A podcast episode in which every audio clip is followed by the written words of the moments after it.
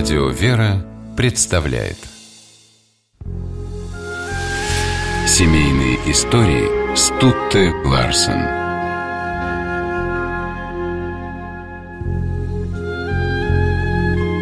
Когда Збигнев Тухольский впервые услышал песни в исполнении Анны Герман, он подумал о том, что о таком голосе нужно заботиться и нести за него ответственность.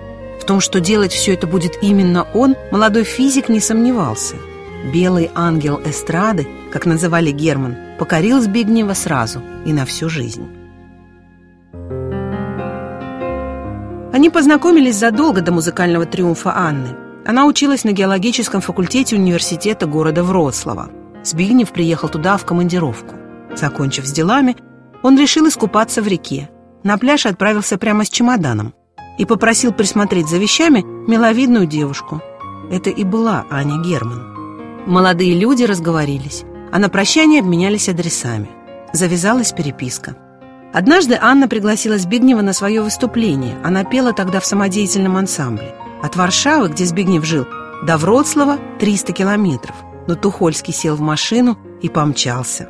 На том концерте он и подумал – что должен всегда быть рядом с Анной и защищать ее от жизненных невзгод. Они не торопились со свадьбой, считая, что сначала нужно узнать друг друга. Это узнавание приносило радость. Характеры, привычки, идеалы были схожими, и точек соприкосновения с каждым днем становилось все больше. Когда они поженились, Збигнев внезапно осознал, что для него очень важно творчество Анны, гораздо важнее, чем собственная работа. Физик, как выяснилось, прекрасно чувствовал лирику, хоть утверждал, что у него нет ни слуха, ни голоса. Я люблю свою профессию, но всегда помогал Анне в творчестве. Ведь ее песни адресованы миллионам людей, говорил Тухольский.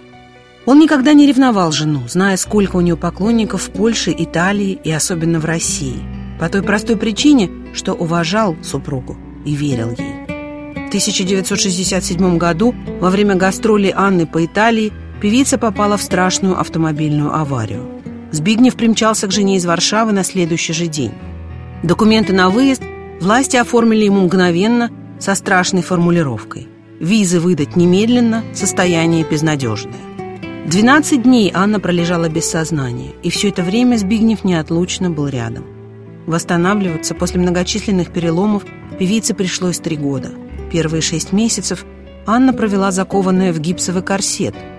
Знакомые говорили, что вряд ли она выдержала бы такую муку, если бы не поддержка мужа. Когда Анне разрешили двигаться, ей пришлось заново учиться сидеть, вставать, ходить. Збигнев по ночам, чтобы никто этого не видел, увозил жену за город, и там она делала свои первые шаги. А когда Анна смогла сама вымыть пол в комнате, она сказала мужу, «Видишь, милый, как мало надо человеку для счастья». Но истинное счастье пришло в семью только с рождением ребенка. В 1975 году 39-летняя Анна, несмотря на категорические запреты врачей, стала мамой. Сына в честь супруга она назвала Збигневым. Два года счастливые родители занимались только своим воробушком, как они в шутку прозвали Сбышика. Анна сочиняла для него песни, придумывала сказки, шила костюмы.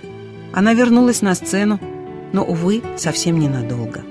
Анна и Збигнев обвенчались в тот же день, когда крестили сына. Это было не в церкви, а дома, у постели, на которой лежала Анна. Она болела и знала, что умирает.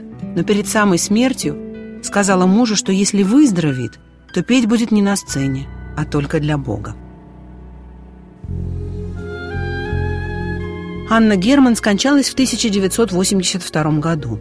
Збигнев больше не женился – Эхо его любви к супруге оказалось таким же, как в песне, которую Анна посвятила мужу.